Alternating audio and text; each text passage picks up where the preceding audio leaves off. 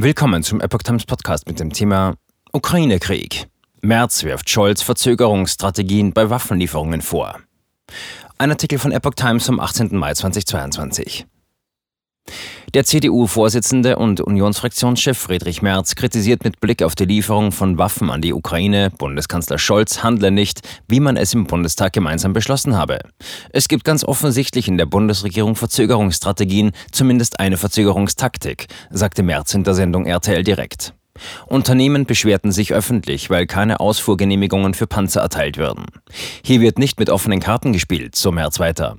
Es kann Gründe geben, nicht alles zu sagen, aber dann soll der Bundeskanzler das auch zum Ausdruck bringen. Dieses Herumschwurbeln um die Themen ist der Sache nicht angemessen. Scholz hatte gestern Abend vor einer möglichen Eskalation des Krieges gewarnt. Darauf angesprochen sagte Merz heute, der Bundeskanzler hat sich eine Rhetorik angewöhnt, die nicht übereinstimmt mit dem, was er vorgibt, mit uns gemeinsam zu tun. Der Entschließungsantrag sehe eine Lieferung schwerer Waffen für die Ukraine vor. Davon spricht der Kanzler weniger als davon, dass er ständig diese Eskalationsgefahr beschreibt. Die Eskalation droht, wenn wir der Ukraine nicht helfen. Putin wird weitermachen, wenn wir ihn nicht stoppen. Deshalb wünsche er sich von Scholz etwas mehr Konsistenz und Stringenz in seiner Argumentation.